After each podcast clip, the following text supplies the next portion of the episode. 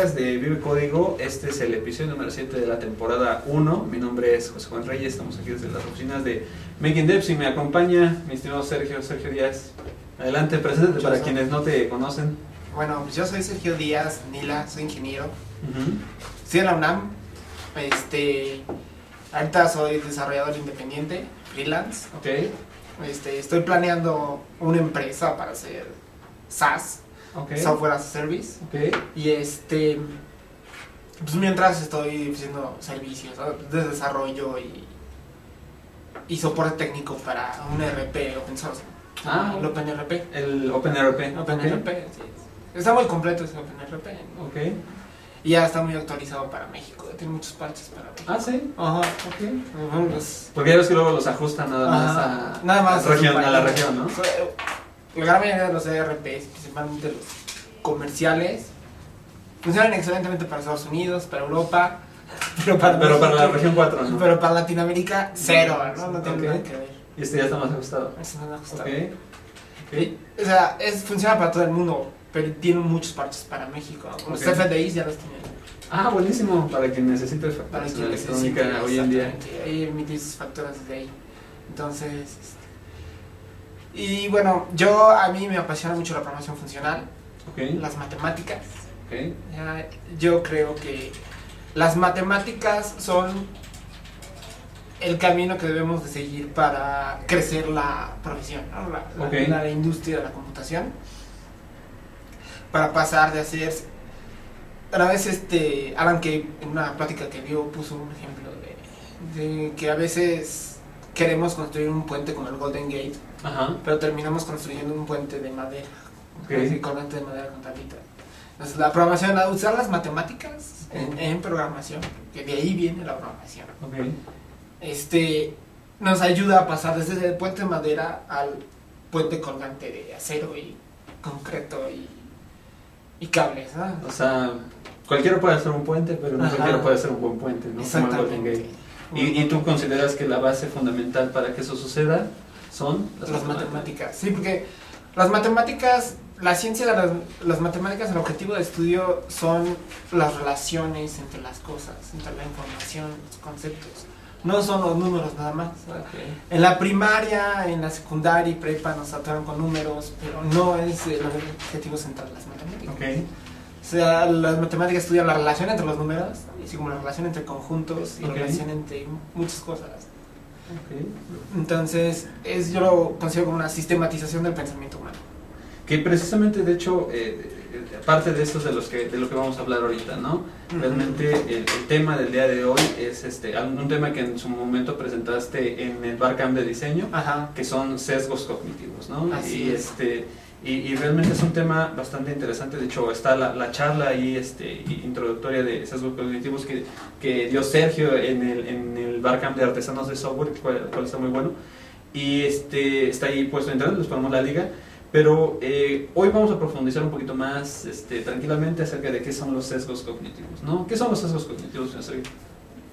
Es un término psicológico que se estudia en, en los psicólogos para determinar todo este conjunto de prejuicios o reglas de heurística, reglitas de la mano derecha que, Mm, que, ya, que ya tenemos instintivamente en los humanos. ok, nos fueron formados por la evolución. La evolución le dio forma a todas esas cosas.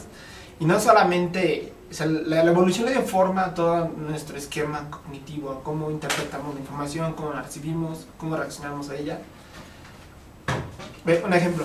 Imagínate hace 100 mil millones de años, bueno, hace, hace, hace 100 mil años, no Ujú. este, un grupo de humanos se encuentra en un bosque y se acercan a un río a tomar agua. Y a lo lejos uno de ellos escucha un, este, un ruido. Ok, Ese ruido tú lo puedes interpretar como si es una amenaza, ajá, lo puedes interpretar como un ruido más del bosque. ok, Si es una amenaza, ¿cómo reaccionas a esa amenaza? ok. Puedes reaccionar con miedo y correr, Correr, ajá, o puedes ir a investigar qué es. ah, ok. Si supones que es una amenaza, puedes ir a investigar qué es para asegurarte que sea una amenaza. Y, O, o esperarlo, ¿no? o, o esperar, ¿no? O te puedes congelar ahí. Ajá, y esperar hacer así, nada, estar a la expectativa, ¿no? Ocultarte y cosas así. Ok.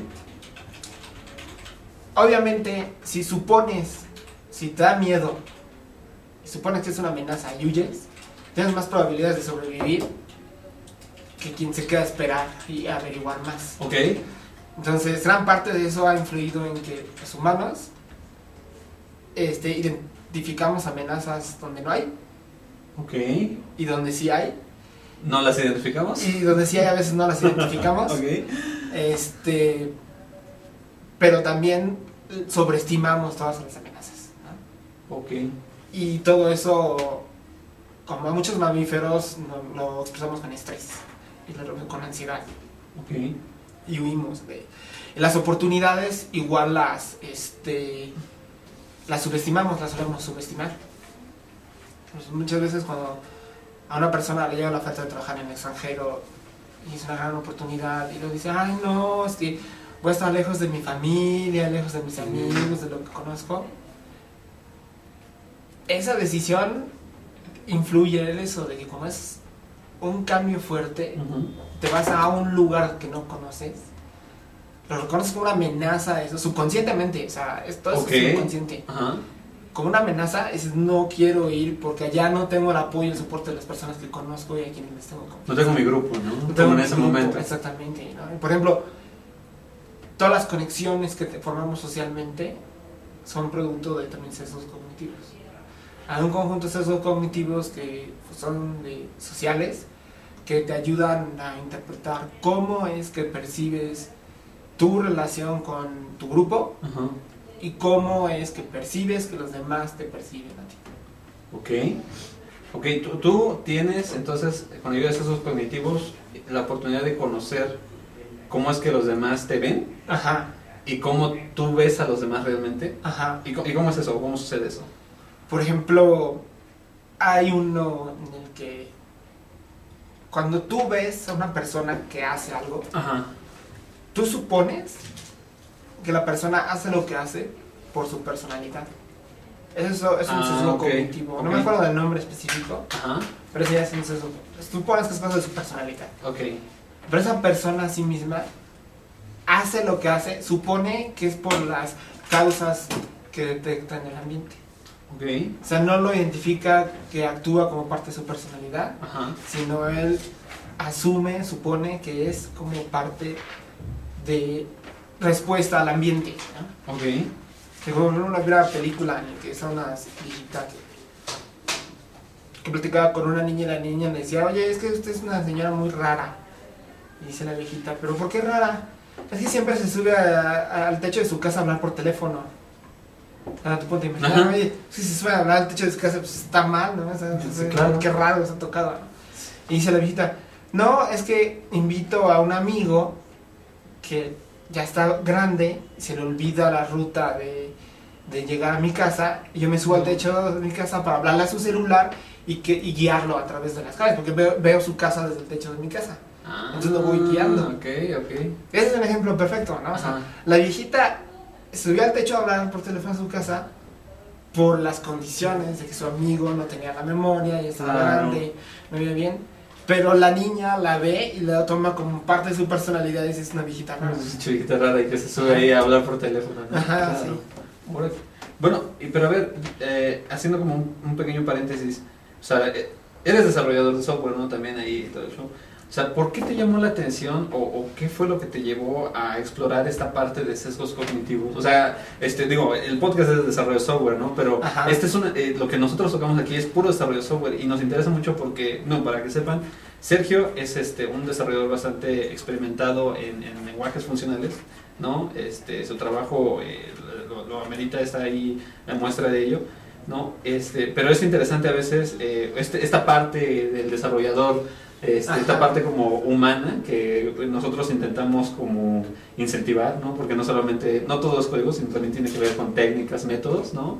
Y a veces uno de estos técnicas, métodos o conocimientos son eh, los personales, ¿no? Las percepciones.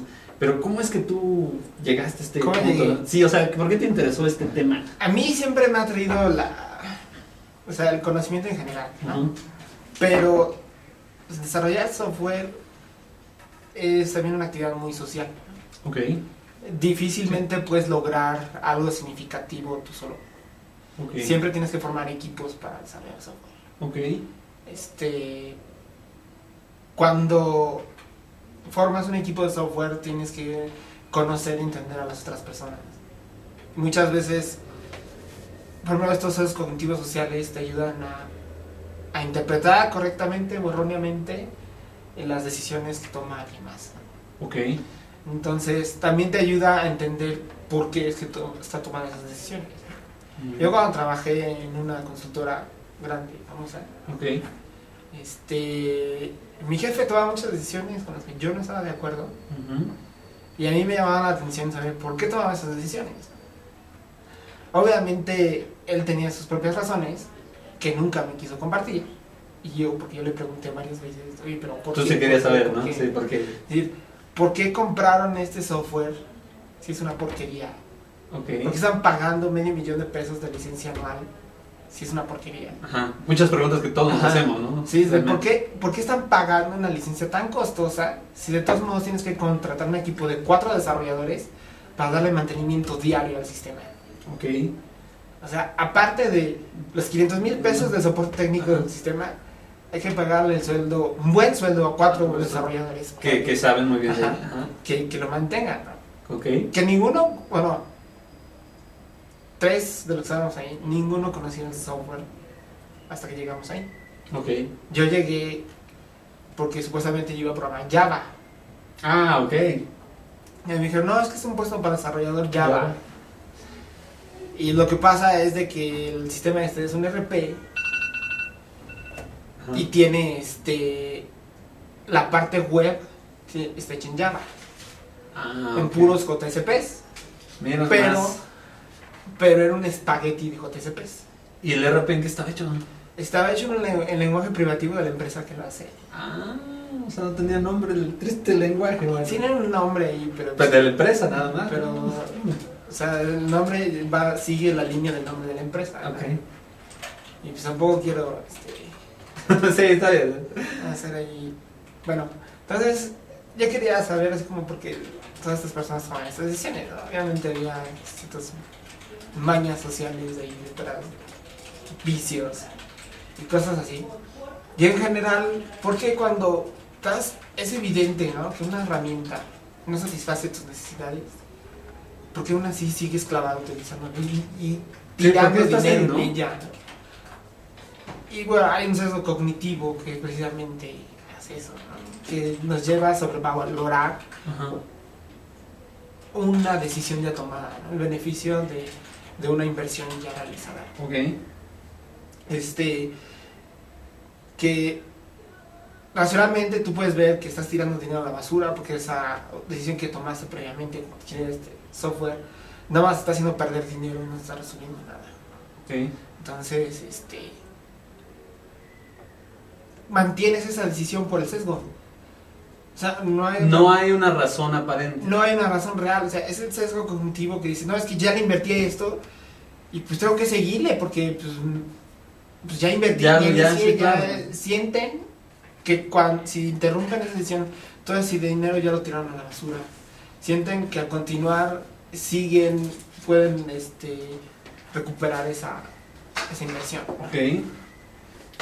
Pero la verdad es que no. La verdad es que sería más barato votar eso. Cortar eso y comenzar con los cuatro desarrolladores. Ajá, con los puros cuatro desarrolladores que ya tienen el conocimiento más o menos de cómo funciona la empresa y un software open source, ¿no? Claro. Te puedes arrancar muy bien, ¿no? Ok. Ok. Entonces tú a partir de, de ese momento fue cuando te llamó la, la atención el, el por qué estas decisiones, ¿no? ¿Qué? Este, el por qué la gente eh, se aferra a usar algo que potencialmente no le va a dar la solución Exactamente. y que eh, inclusive arrastra a otras personas a meterle a, a- a ello, ¿no? Sí, porque aparte ese, ese sistema que, que usábamos, el lenguaje era procedural, te lo vendían como orientado a objetos, nada Sí, sí. tenía, este, tenía unas cosas que, le llamaban metaobjetos, pero nada que ver con lo que es un Con los metaobjetos. con lo que es un metaobjeto, este, y era un caos, era muy difícil programar. Pero un amigo mío sí tomó los cursos de esa De, empresa. herramienta, ajá. de la, de la herramienta pagaron 6 mil dólares por los cursos que tomó. Este, él me contó que en los cursos que fue ni un solo día les funcionó el sistema ahí mismo. ¡Oh! ¡Qué feo! Ajá, o sea, están vendiendo un sistema y ni siquiera su, su servidor de demo funciona bien. O sea, es, es la señal más roja de todas las señales rojas. Entonces, este, tenían que hackearlo ahí en el mismo momento para que funcionara el ejemplo que quieren mostrar. Es- o sea, o sea, era, de cuenta, como estaba especializado en recursos humanos Ok. y nómina. De cuenta que se nómina, tienes que calcular el sueldo de Muchísimas muchas personas. personas. ¿no? Imagínate que tienes el caso de una persona que tiene que pagar un beneficio adicional. Uy, una excepción. Ajá, una excepción. Una excepción. Entonces, o que tiene una falta, pero es un tipo de falta justificada que no se adapta a todos los... O sea, hay Tipos- faltas y no hay faltas. Y, eh, y lo que necesitamos Tienes era. que agregar, tienes que extender el sistema. Claro. Ese sistema no se puede extender, se tenía que modificar. Era, era así a manita, insertarle ahí un if truculento por múltiples funciones, Uf. o sea, múltiples métodos, que, son- que según era orientado a objetos. Ok. Entonces, en lo que normalmente, por ejemplo, en, en cualquier lenguaje orientado a objetos, nada más agregas una clase que implementa una interfaz. La Digo, si bien te va, ¿no? O sea. Se, se- se- se diseñó bien. Entonces, no, aquí era parchar 800 mil métodos y, y buscarlos, ¿no? Porque Claro. aparte, luego ni siquiera tenían una documentación de, qué- de, de- de qué métodos al, al modificar. Híjole. Entonces, está buscando prueba de error, ¿no? Está corriendo la nómina una y otra y Otra y otra vez para Hasta encontrar, el- hasta atinarle. Creo que lo que a mí me. Bueno, no me causa sorpresa.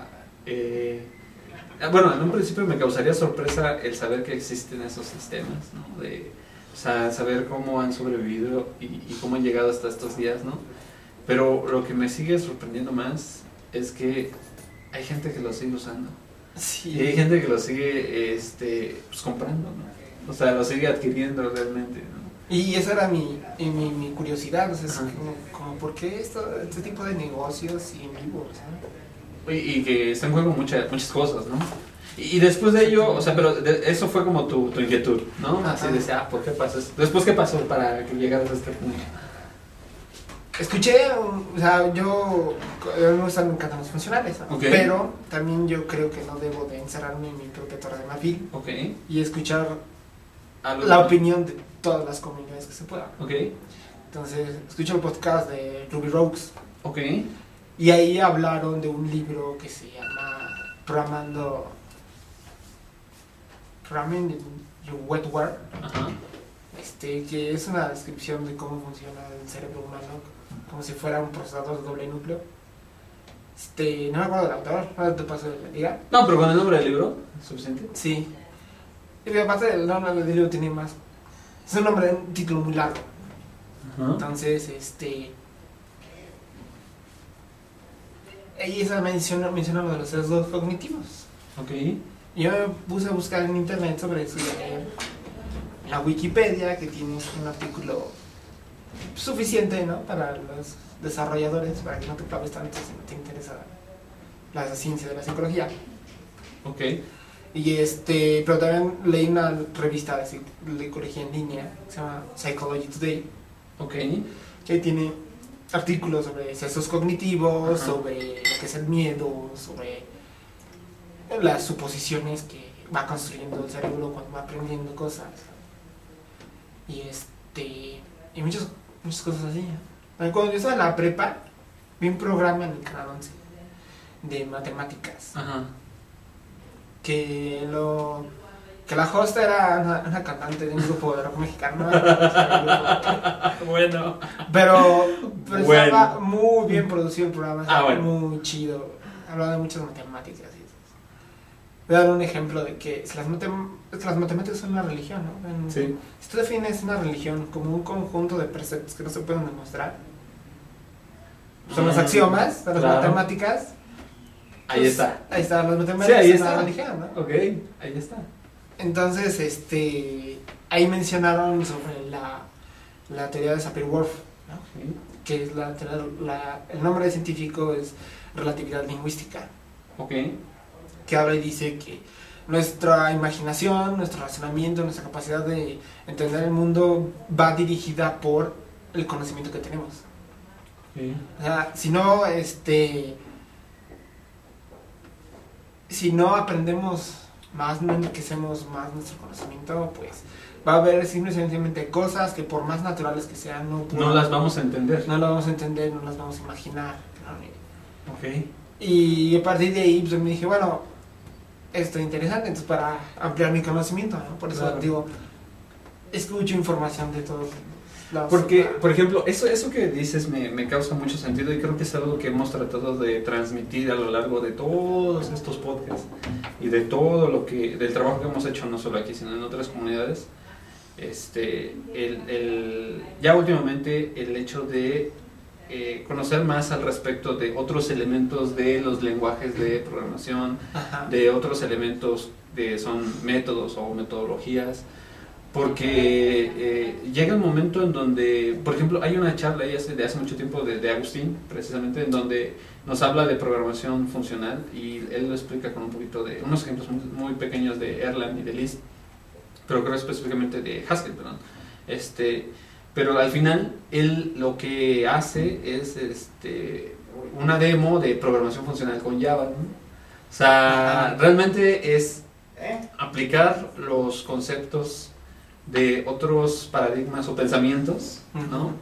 En, eh, en las herramientas o los componentes que tú estás eh, usando, ¿no?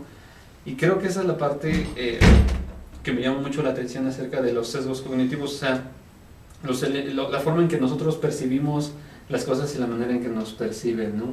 Porque, por ejemplo, eh, ha pasado en donde de repente nosotros creemos que hacemos bien las cosas, ¿no? Pero realmente no lo están, ¿no? O al revés, o al revés, o sea, a lo mejor lo que hacemos está bien hecho, ¿no? Tiene cosas bastante, este, pues, este, no sé, eh, como que está, estás, el cliente está satisfecho, todos están satisfechos, pero nosotros no, ¿no? Porque a lo mejor no es la solución más elegante que nosotros, este, queríamos, ¿no? Entonces, este, no sé, o sea, cosas como esas son, creo yo, parte de los sesgos cognitivos. Sí, tiene que ver. Como los mismos artistas, ¿no? Que luego también nunca están satisfechos con sus propias, Con sus propias con creaciones. sus propias obras, ¿no? Dicen, es que la pintura le falta algo, ¿no? O, o tengo una amiga que es compositora Claro. y luego se tarda dos años en hacer una sola obra. Porque, Porque no le gusta. porque no le gusta, ¿no? La, la obra, eh, este, de hecho me comentó de que hizo una obra para la cual le pagaron dinero. Tardó un año en hacerla. Pero dijo, no, no me gusta. Y agarró la partitura, la tiró a la basura y la se hizo por completo. Y volvió a empezar. Toño, ño, ño, ño. Porque pues, como artista, pues así, ¿no? Eres... Y pues nosotros pues, a veces no nos podemos dar el lujo de eso porque tenemos deadlines. Y, y es ahí donde entran los métodos, las metodologías, los paradigmas y todo eso. Hubo un ejemplo que me llamó mucho la atención, que me gustaría que nos comentaras, el ejemplo de la caja y los clavos y Ajá. todo esto, ¿no? O sea, ¿cuál, cuál era el problema? Ese es un experimento científico en psicología cognitiva. Este, Ah, porque hay psicología cognitiva. Sí, esa es la psicología O sea, que eh. específicamente se enfoca a entender cómo es que conceptualizamos. Ok. O sea, no- porque aparte está la, la que se dedica a las cosas de psicosis y neurosis y, y otras, ¿no? Pero esa es así cómo entendemos el mundo. El- es un problema que te ponen un conjunto de materiales en la mesa. unos- unas- una caja, unas tachuelas, una vela, unos cerillos. Te dicen, este, ¿cómo colocarías la vela? ¿Cómo pegarías la vela en la pared con esos materiales? Sin que este, manche la pared de, de carbón, ¿no? Ok. Sin que la flamee. Ok. Entonces, este, tienes los materiales. Entonces, la mayoría de las personas, la solución que encuentran es, pues, toman los cerillos, queman la vela Ajá. y la pegan. Le dicen, oye, pero si es de parafina gruesa que no se puede derretir mucho, ¿eh? pues no se puede pegar, no se sostiene.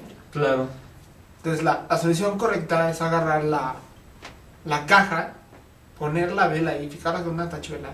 Y luego la misma caja fijarla con tachuelas a la pared. Ok.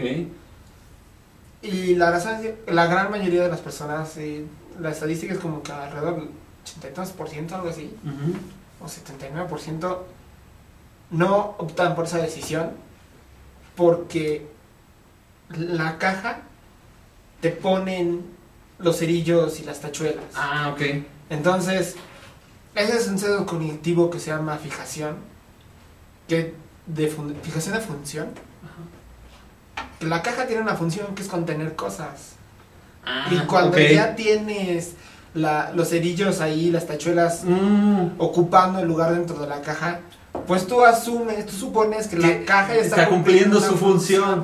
Entonces la descuentas como material del experimento y no la utilizas. Claro, Que crees que te están diciendo los materiales son lo que está dentro de la caja. claro. Como las velas generalmente son más grandes que las cajas que ponen, pues va por fuera y no, no, no se cuenta. no. Entonces, esa es la razón por la cual. ¿eh? Es- Es una suposición, una- un prejuicio que ya tiene nuestro cerebro que difícilmente escapamos de él. Claro. Pero, si estás consciente de él, puedes escapar de, de, de eso. ¿no? Y también la misma evolución nos dio la herramienta para hacer eso, es la racionalización. Ok. Cuando tú estás consciente de que pasan esas cosas, están los sesgos y los conoces, no vas a escapar de caer en ellos, pero te puedes dar conciencia rápidamente de que caíste en él. Y entonces puedes corregir. Mm, Con la racionalización también puedes llegar poco a poco a entrenarte para ya no caer en ese sesgo. La racionalización es una táctica que incluso a veces utilizamos para superar depresiones y cualquier situación. Que metes la pata, cometes un error Ajá. y, y en lugar de que te tires al suelo y te des golpes de pecho y así, digas, sabes que de dices, ah, pues no Ya importa, regué". ¿no? Ya metí la pata y Ya, no importa. Que a ¿no? lo mejor eso se- es lo que co- conoce la gente como madurez en algunas partes, ¿no? Así de, bueno, ya acepto el error y ya, no me equivoqué. punto. Sí, o sea, racionalizas y dices, no, te aceptas que pues, no es el fin del mundo y Claro. Es lo mismo, puedes usar la racionalización con los sesgos cognitivos para que- Hay, hay un. ahorita que- aligerarlos. Ahorita que comentas eso, hay un elemento, hay, un reto, este, por ahí también les voy a dejar la liga, de- lo vi en la charla de TED, en una charla de TED, acerca de el reto del bombón más alto, o el Marshmallow Challenge, en donde hay un, eh, te proveen de una serie de materiales, te proveen de espaguetis, un bombón, este, eh, eh, masking y un cordón, ¿no? Y realmente lo- el reto del de, el, reto o el ejercicio es que hagas la torre más alta, ¿no? Con los espaguetis, ¿no? Pero el objetivo principal es que este, el bombón esté en la parte más alta, ¿no? O sea, ese sería como, esa sería el- el- la altura máxima que es la que contaría la torre. Y, y hay muchas cosas, hay muchas cosas alrededor de ese ejercicio, ¿no? Ajá.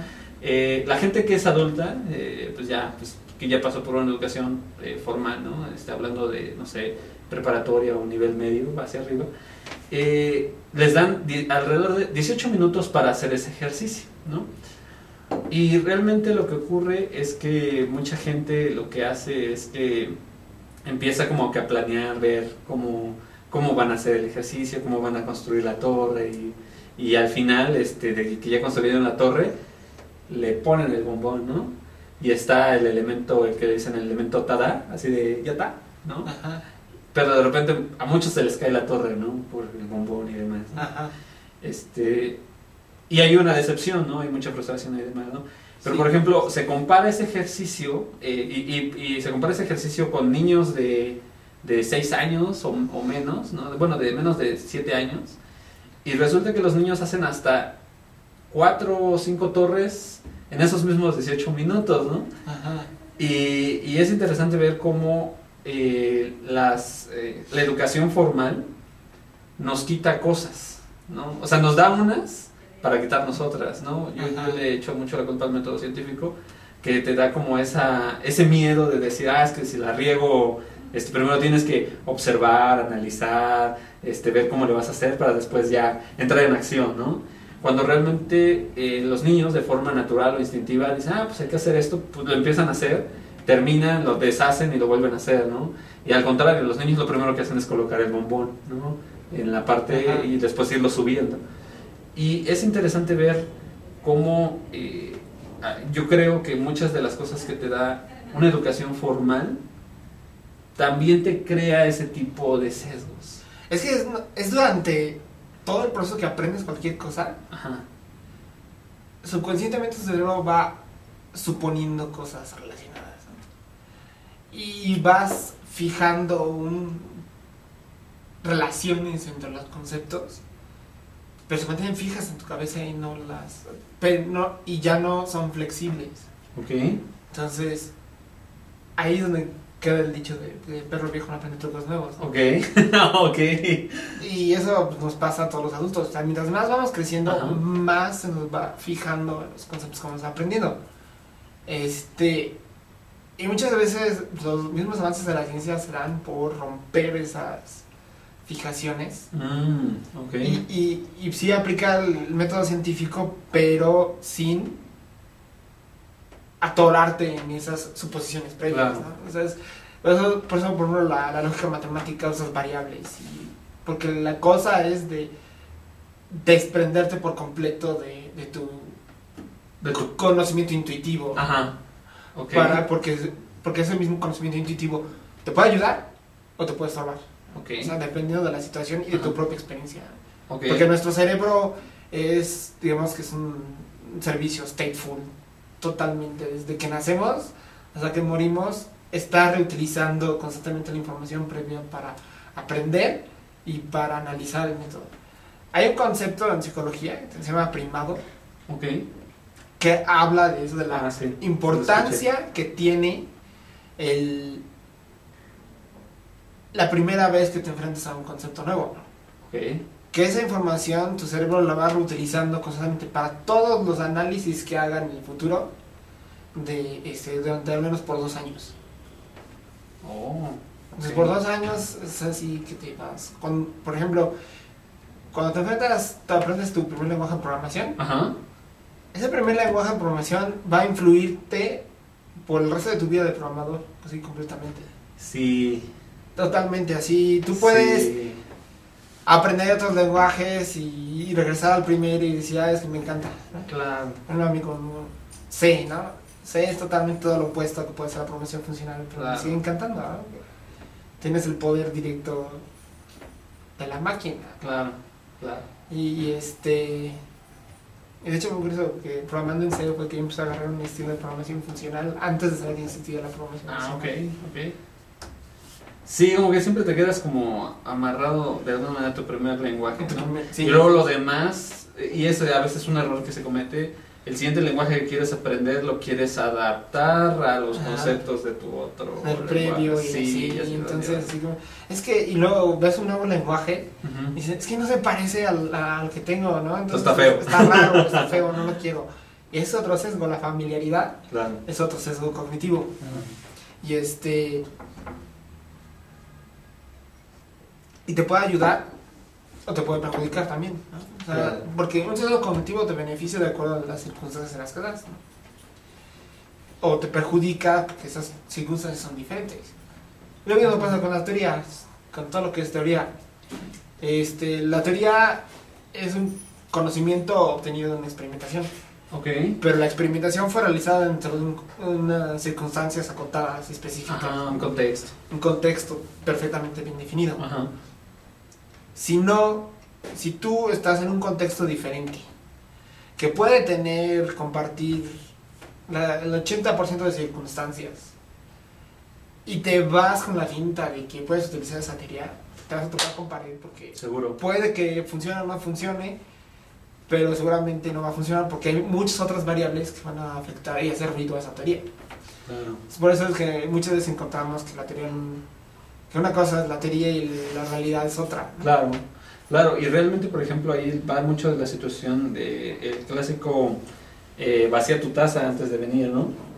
O sea, porque realmente, este, y muchos, de, hecho he visto muchos frameworks que lo, esos frameworks y lenguajes que dicen, eh, eh, olvida todo lo que sabes al respecto de esto, ¿no? Porque Sí, así vamos a mostrarte algo nuevo. Sí, porque realmente Sí, creo que ese es, ese, es- ese es el punto. ese es el punto fundamental para aprender este, cualquier cosa nueva. Es olvidar lo viejo Sí. y aprender lo nuevo. Y, De- desaprender. Realmente creo que una de las cosas que yo he visto eh, importantes en el desarrollo de software y en muchas cosas, otras técnicas o, elementos que están alrededor, es no solamente la, la- la habilidad de aprender, sino la habilidad de desaprender. ¿no? Sí, también. Porque te quedas tan clavado con lo que sabes que dices, ah, está bien chido. ¿eh?".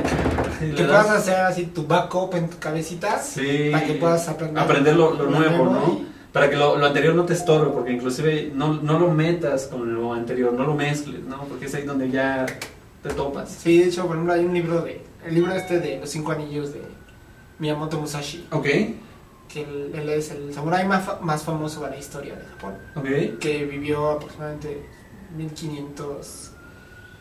De 1550 para 1620, 1610. algo así. Ajá. Él le tocó pelear del lado que perdió la guerra, de- que, que dio O sea, él no escribió la historia. Él, era- él era el mejor espadachín de la época, pero pues estaba del lado Equivocado. Bueno. equivocado, ¿no? Del lado que perdió. Ajá. Entonces, él escribió un libro que habla sobre lo que es el verdadero espíritu de las artes marciales. ¿Cuál es el verdadero camino de las artes marciales? Y él empieza a criticar, dice, a todos los maestros de artes marciales de esa época. Dicen, es que abundan los maestros que dicen, no, es que mi estilo Es el mejor. es el mejor y mi estilo de, de- de combate de Es espada eh, lo, Va a vencer cualquiera. viene de Dios, ¿no? Me lo, lo enseñó un Dios a un monje en mi templo y el monje me lo enseñó a mí y es el mejor. Y, Y él derrotaba a todos esos tipos. Y los derrotaba fácilmente. Él, él cuenta ya en el libro una hazaña que él va en una barca, que él, él se cita con un duelo con uno de esos maestros de, de Kenjutsu y este y él decide llegar tarde, decide llegar como 5 horas tarde al duelo, ¿por qué? Ajá. Pues porque con eso él va a influir en ansiedad y, y va a debilitar la mente de, de Del su oponente. Nada Pues- más llegando tarde. Ok. Toma una de los remos de, de la barca en la que iba a llegar, iba, iba a dar una vez en una isla, y empieza a tallar una espada de madera. Y entonces él pelea con la espada de madera. Cuando saca la espada de madera, el otro voltea y dice, ¿por qué no sacas tu espada real? Y dice, no, es que no lo necesito nada más para derrotarte, solo con esto. Y entonces el otro cuate se ofende, se enoja, se enfurece, pierde toda técnica y se lanza a darle un golpe Ajá. a Musashi. Y Musashi nada más lo, lo esquiva, le da un golpe en la cabeza y le hace un hoyo en el cráneo y ya lo mató. Boing.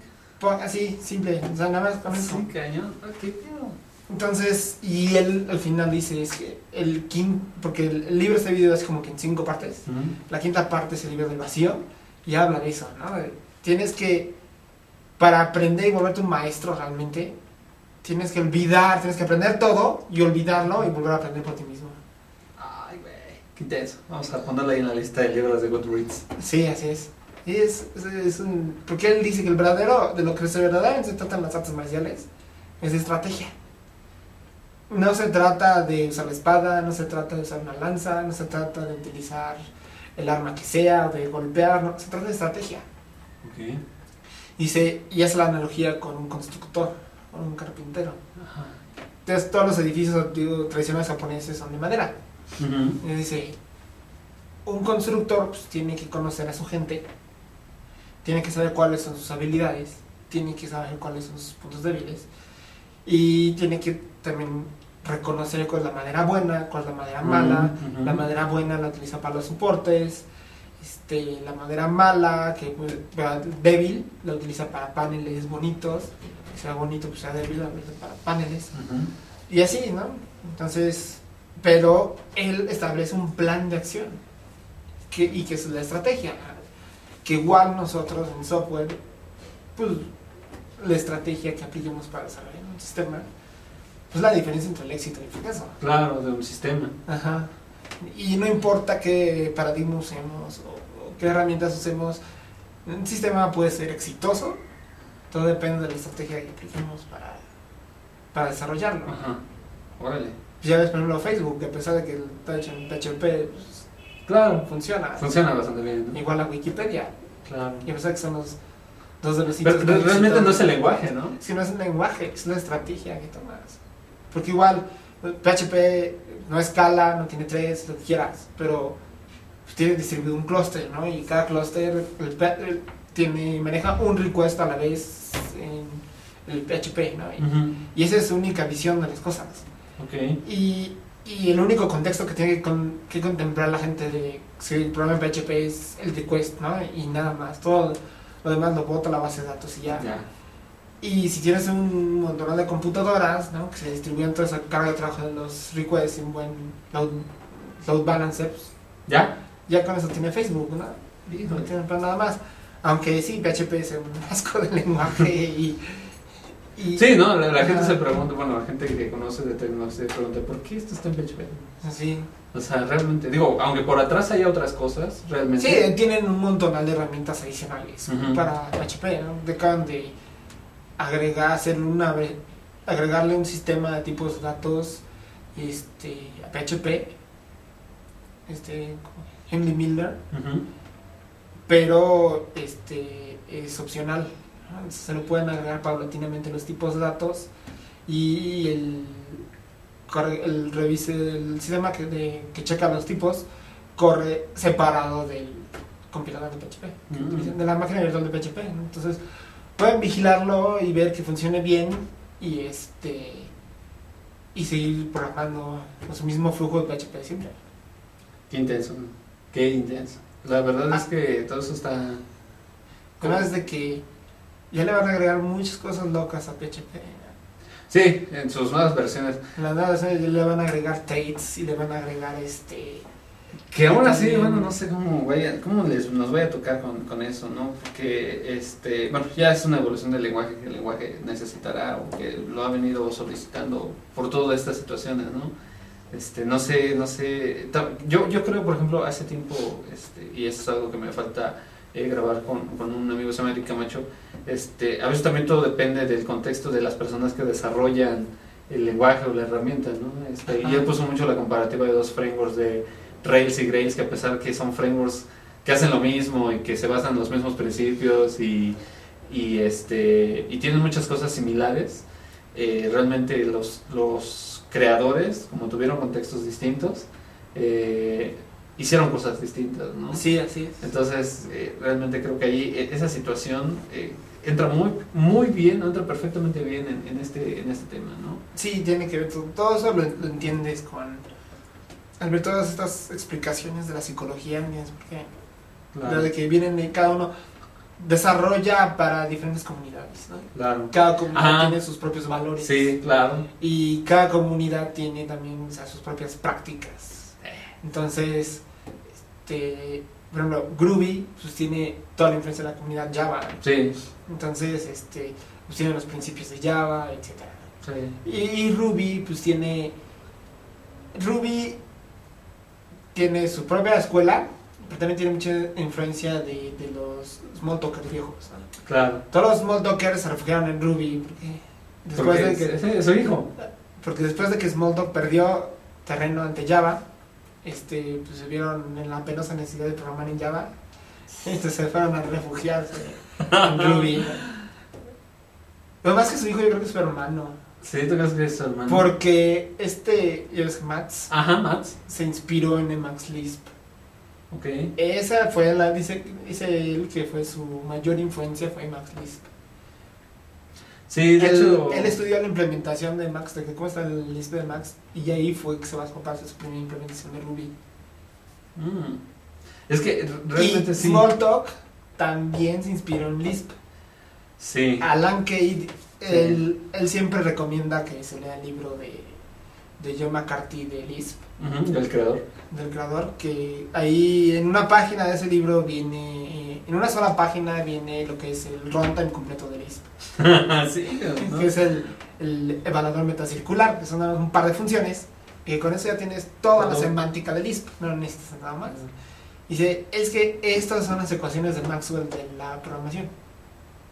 El que puedas definir un evaluador metacircular, esa es tus ecuaciones de Maxwell. Eso es, Y él empezó así, quiso diseñar Smalltalk, pero él, él encontraba problemas al Decía, es que según es funcional y las funciones no fundamental, pero tienes estas, los, los primitivos del lenguaje no son funciones, Ok. se comportan diferente, este, entonces como que a él le causaba ruido eso, ¿no? De hecho, por ahí creo que igual se lo encuentro, se los paso. Creo que en algún momento encontré un, un artículo de por qué Lisp no se basó en el cálculo lambda.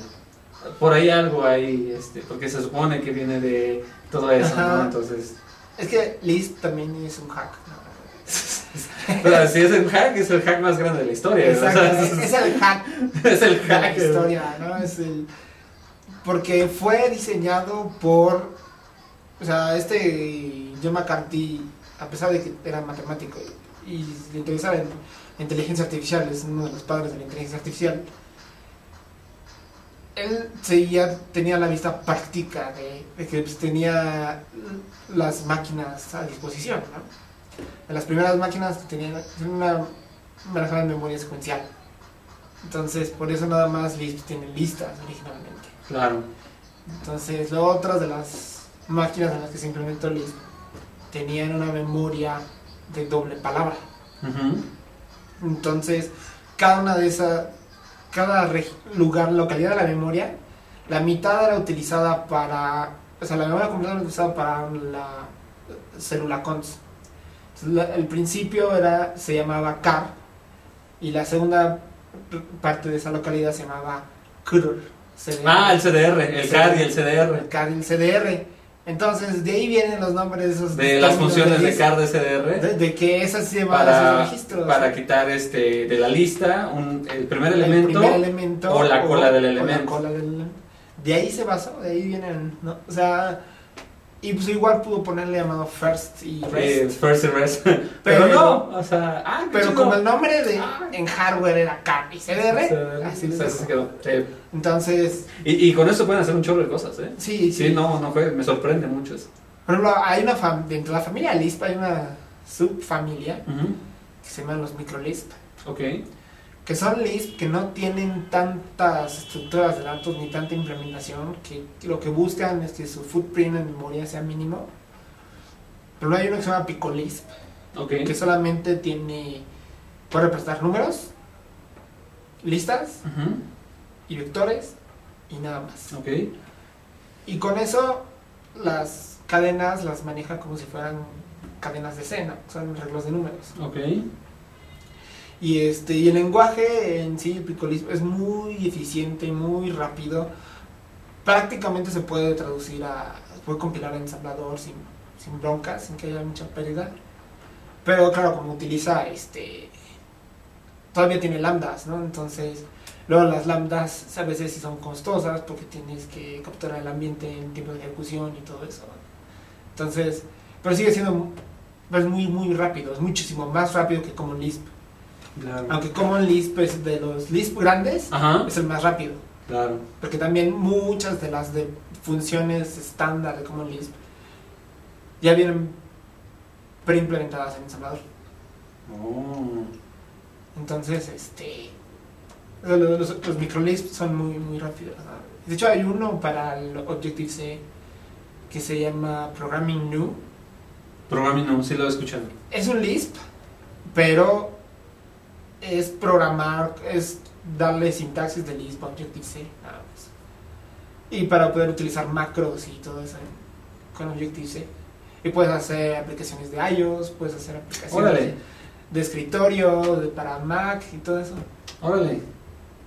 Ah, manches. Es que eh, toda esa parte realmente creo que es. eh, muchas de las cosas que yo creo que eh, suceden van en función de contextos, ¿no? Sí. Y, y las percepciones de, de la, de, tanto de la gente como, como las propias. Este, yo creo que inclusive muchos elementos son subjetivos, ¿no? Hay cosas que ya están definidas y que podemos nosotros tomar, aprender y hacerlas y deshacerlas, ¿no? Y, y- y creo que lo que me llevo de todo, de todo esto que acabamos de platicar son este, varios puntos, ¿no? La capacidad de aprender, desaprender, la capacidad de poder este, explorar los sesgos cognitivos para eh, ver eh, o para poder determinar cómo nos vemos, cómo nos ven los demás y de qué manera podemos comprender eh, elementos que no están en nuestro alcance, ¿no? O sea, o, o comprender todo lo que hay alrededor que eh, aparentemente eh, debería de tener una explicación, ¿no? Podría tener una explicación, ¿no? O sea, como el caso de, de la, de la señora esta que se sube a hablar al techo, o sea, está clarísimo. O sea, Sí, exacto. O sea, sí, o sea, piensas así de, pues, qué señora tan rara, ¿no? O sea, porque tú nunca sabes, realmente, ¿no? Exactamente. Tú, tú nunca sabes por, por qué lo hace, ¿no? De repente ves a tu vecino o, o cualquier otra persona y- haciendo eso y pues, te quedas así como que... Pero una vez para, para Estados Unidos, las propinas son súper Ah, las propinas, allá, sí, ¿no? claro. Y en el resto del mundo no lo son tanto. No, En Japón no se dan propinas. no, no, no, no, no hay propinas. En Japón no, en, en Australia se dan, por yo vi una, un video de una chava australiana que decía, hablaba de eso, ¿no? Es que yo no entiendo por qué los americanos se ponen tan locos de- Con las propinas. con las propinas, ¿no? Pues si acá, pues, pues sí, si se lo merece, se las da, si no, Claro. pues no, o sea, Sí, es, Pero- eh, es como un gesto de cortesía, ¿no? Realmente. no, pero es que aparte es del, allá en Estados Unidos tiene contexto diferente, Ajá.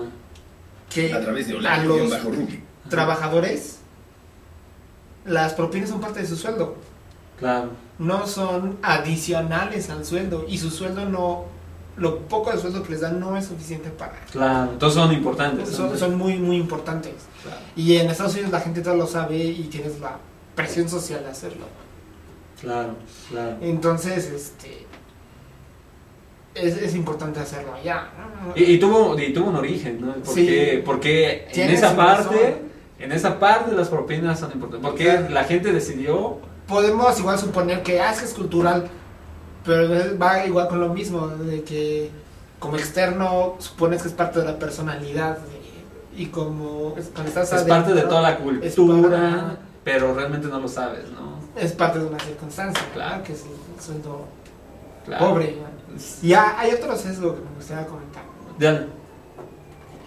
que ese es tiene la, el origen del racismo.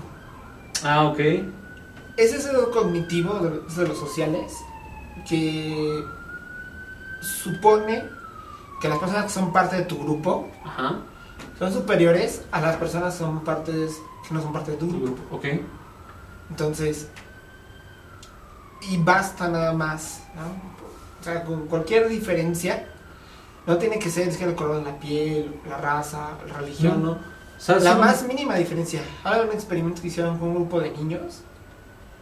Este, eran niños de 6 años, en primaria, y los separaron por niños de ojo azul y niños de ojo café.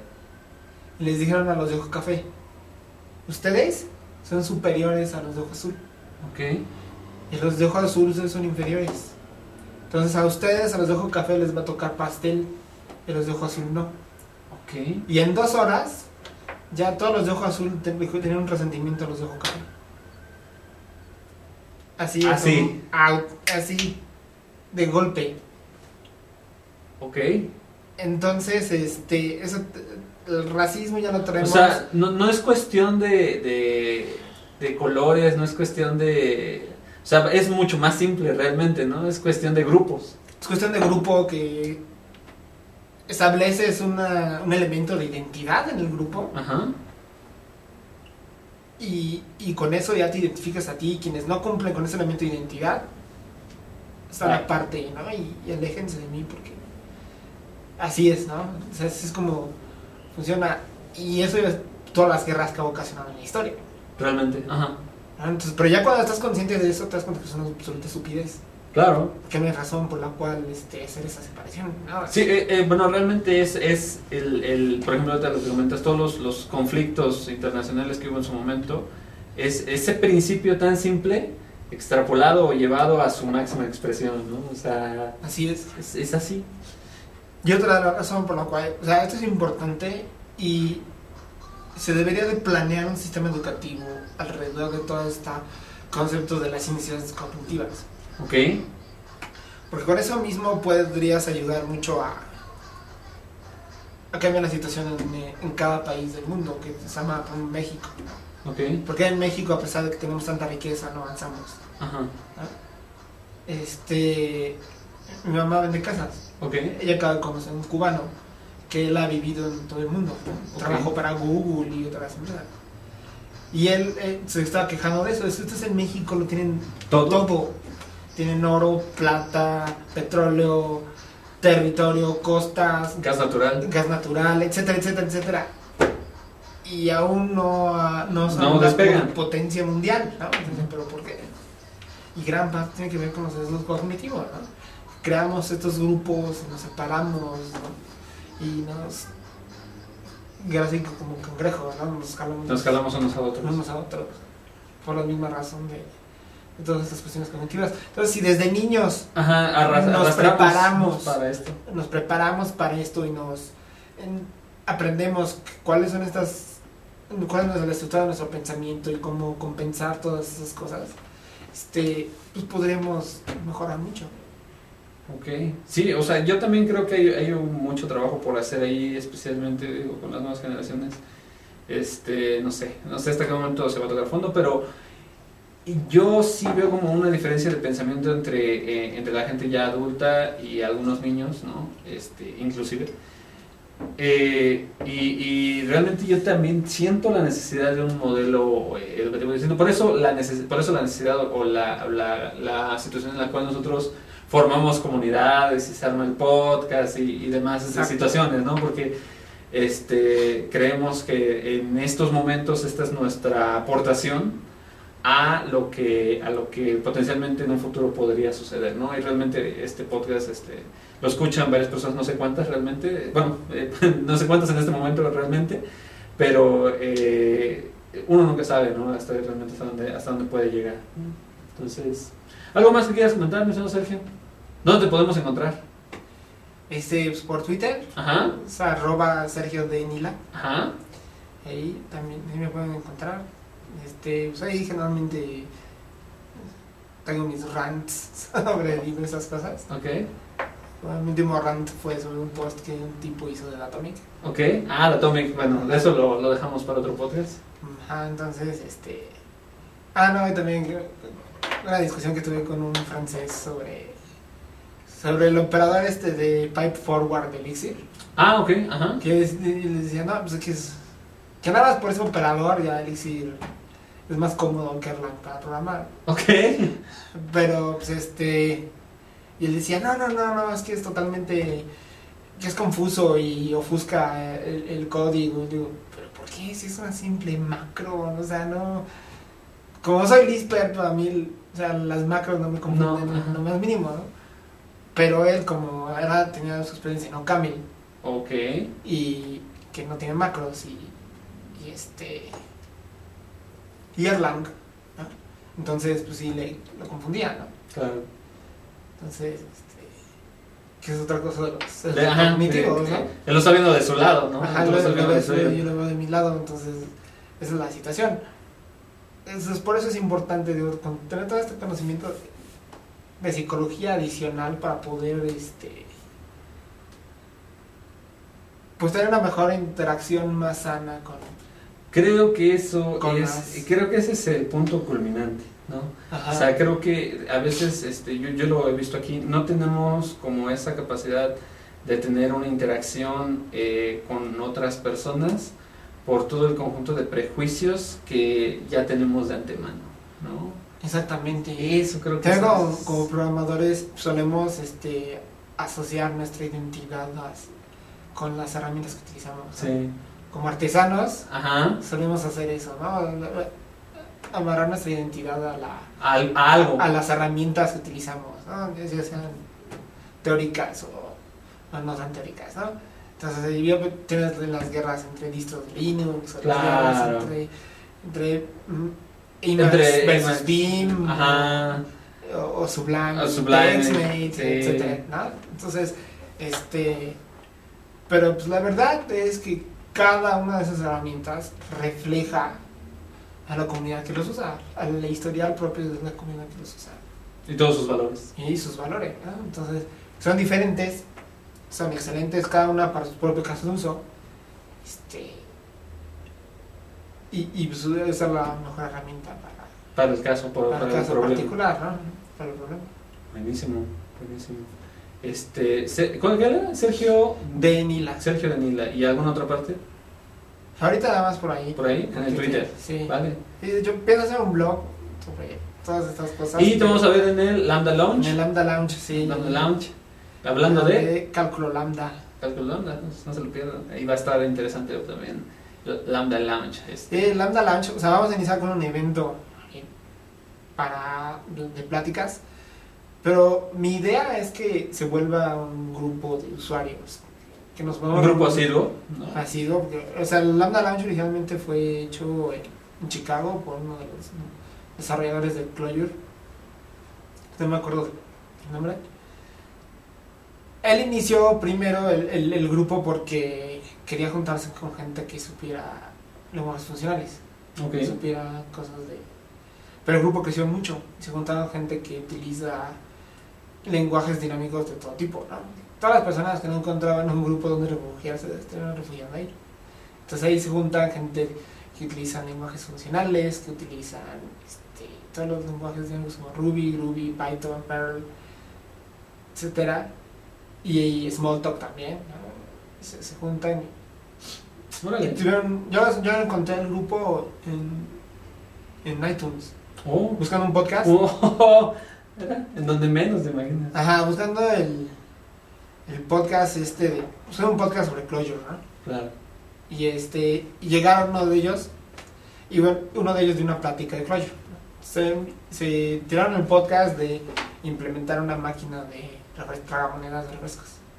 Entonces, este, cada quien lo implementó con su lenguaje. Lo implementaron con Clojure, con Haskell, con Smalltalk, con Ruby, con Groovy, con, con Perl, con Python. Y este, y hicieron las prácticas. Órale. Ahí también está. ¿Cómo se llama? Jessica Kerr, creo que se llama. Ajá. Una desarrolladora también medio popular. Este. Dio también una plática de.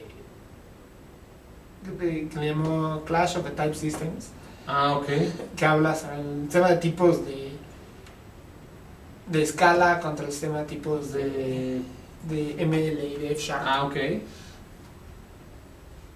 Porque pues, el de F Sharp es más funcional y el de escala es más orientado a objetos. Ah, sí, claro. Es híbrido el de escala. Entonces, este.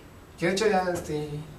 Martin Odersky dijo que lo quieren volver, o sea, que aunque tenga los tipos de datos este, funcionales, Ujú. pero que deriven de los a objetos. Claro. Es la combinación de paradigmas y demás Ajá. situaciones. Esa es la combinación del conocimiento que realmente eh, me gusta ver hacia dónde vamos a llegar, a dónde vamos a parar, ¿no?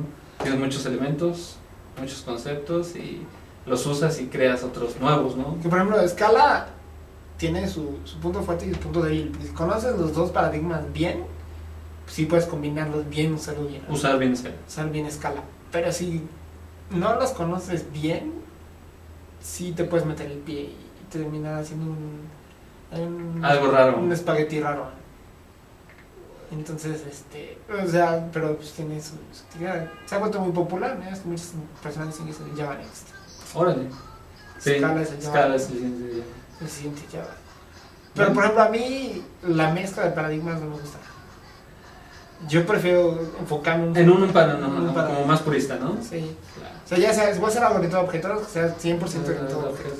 Si voy a hacer algo funcional, que sea 100% funcional. Aunque no, son- no se contraponen tanto. Ujú. Por ejemplo, funcional también es algo orientado a objetos. Lo puedes ver así. De lo que trata la programación orientada a objetos es pasar mensajes. Sí, Eso sí. es lo que dice Adam Kay, ¿no? Es paso de mensajes. De hecho, dijo que se arrepintió de poner el nombre a objetos porque no es la gente se ha enfocado más en los objetos y en las clases que en que los mensajes. ¿no? Entonces, este, cuando invocas una función, puedes imaginarte que estás llamando a un objeto, le estás pasando un mensaje. La lista de parámetros es el mensaje. Es que es simple. Eso es orientado a objetos. Bueno, en su momento creo que hablamos de eso y si no vamos a hablar de eso porque también hay que desmentir muchas cosas de la programación orientada a objetos, ¿no? Hay que conocer muchos elementos de la programación funcional, ¿no? Y de los Así. subtipos de la programación funcional, ¿no? De los, de los estructurales, de los, este, de, de los procedurales. Ajá. O sea, hay, hay muchas cosas ahí que creo yo, este, eh, se, se, se pueden prestar, por ejemplo, en, en Erlang, eh, o sea, a pesar de que es funcional, tiene cosas que otros no tienen, ¿no? Sí, pero sea, no, para mí los actores es la verdadera Por ejemplo. a objetos. Por ejemplo, ¿no? De hecho, en una entrevista Alan que dice que actores es todo lo que él quería que fuera la programación orientada a objetos. Ah, bueno. sí, ya. Pero que él cuando implementó Smalltalk no se concentró en eso, porque él tenía más interés de implementar la computación personal, Ah, de inventar la computación personal, que de Que- hacer algo distribuido. que hacer la sin objetos. O sea, su objetivo fundamental era la, la, La- computación personal. personal. Sí, y lo necesitas. Para ese contexto. Así es. Por ejemplo, a mí los actores me encantan. Yo creo que son el- uno de los buenos caminos que conocemos ahorita para romper el cuello de botella este de, de Von Neumann. Ah, ok, ya. El cuello de botella de Von Neumann que tenemos que, pues nuestras computadoras, aunque han crecido mucho en velocidad y todo eso, pero- Sigan- seguimos teniendo el mismo problema. pero siguen teniendo una misma estructura desde los 70s. Este, cada parte de, de los circuitos se ha vuelto más gorda, ¿no? el procesador es más grande, la memoria es más grande. Pero el bus que nos une no crece a la misma velocidad, entonces la comunicación entre la memoria y el procesador es lenta. Por eso tiene tantos cachos el procesador ahorita, para aliviar un poco eso. La memoria es muy pasiva, no puedes, solamente puedes acceder a una localidad de memoria a la vez. ¿no? P- Podrían, cosas simples que tienen los circuitos, ¿no? como corrimiento, Mm, el corriente de bits. corrimiento de bits. Tú puedes implementar lo mismo para hacer corrimiento en las localidades de memoria y ya no tener que... Pero, me- y los arreglos sean más flexibles. ¿no? Y puedes insertar un arreglo pues, que se corra la memoria en un solo, en un solo paso y no tengas que correr a mano todo con el procesador. Y, por ejemplo, pues eso ya sería ir acercando más a lo que serían actores. ¿Qué Sí. tal? Porque la tarjeta madre tiene un montón de chips y microcontroladores. En lugar de que sea un solo procesador gordo y con muchos cores Ajá, y muchos microcontroladores, ¿por qué no unir todo con muchos este, procesadores? Que, que cada uno sea como un actor. Claro, que se comunican entre ellos. Que comuniquen entre ellos actores. y que todos compartan RAM. Y todos sean, este, todo, cada uno tenga su propia RAM y se comuniquen por paso de mensajes. Claro. y Sí. de forma síncrona, sin un reloj, porque también el, el querer tener coordinados todos los circuitos en un con un reloj, Ajá. Este, pues lo vuelve lento. ¿no? Es que en el 2004, 2006, o sea, ya sea los procesadores los, subieron la frecuencia tanto que el periodo, el ciclo de reloj ya no alcanzaba para que la señal del Se reloj coordinada. llenara todos los transistores del procesador. Ya. Entonces, pues ya, ya no, llegamos al al límite de, los silicones, ¿no? Igual con grafeno Ajá. cambian las cosas, pero, Pero también va a tener su límite. pero también va a tener su límite, ¿no? Entonces, por eso de todos modos es mejor ya pues, migrar de, Estrategia. de, de estrategia, ¿no? Ahí es el punto de la estrategia de lo mismo que hablábamos. Ajá. Ah, bueno. No, hay- hay- creo que bastantes otras cosas interesantes que podríamos estar platicando, pero les recuerdo, por ejemplo, el, el Lambda Launch, ¿no? Este, fecha por definir todavía. Bueno, creo que ya va a ser por Ya lo- febrero. Para febrero para Este, ahí vamos a estar publicando también en la parte de Lambda Launch y este tu Twitter arroba Sergio de, de Nila Ajá. ¿no? Este, ahí para, para que te sigamos y te escribamos. Y este, pues nada, algo más que quieras decirnos y a todos los No, chavos. pues nada más, este, que procuren leer toda la información que puedan cuando tengan tiempo libre. A veces nos sentimos este, agobiados por el trabajo, pero pues, con que le den una hora, una media hora diaria para escuchar algún podcast de, de otras cosas, ¿no? Como el, el de Ruby Rocks, que está muy bueno, también de... Todas las que hace el chavo que hace de Ruby Rocks son buenos. También hace uno que se llama iFix, eh, JavaScript Jabbers, Oh, son buenos y, y- ah, tienen muchos tips muy buenos ahí. ok. Buenísimo la recomendación de Sergio. Y este, pues nada, muchas gracias, Sergio, por venir con nosotros. Este fue el podcast eh, de la temporada 1, el episodio número, número 7. Gracias a todos ustedes por vernos y hasta luego. Hasta luego.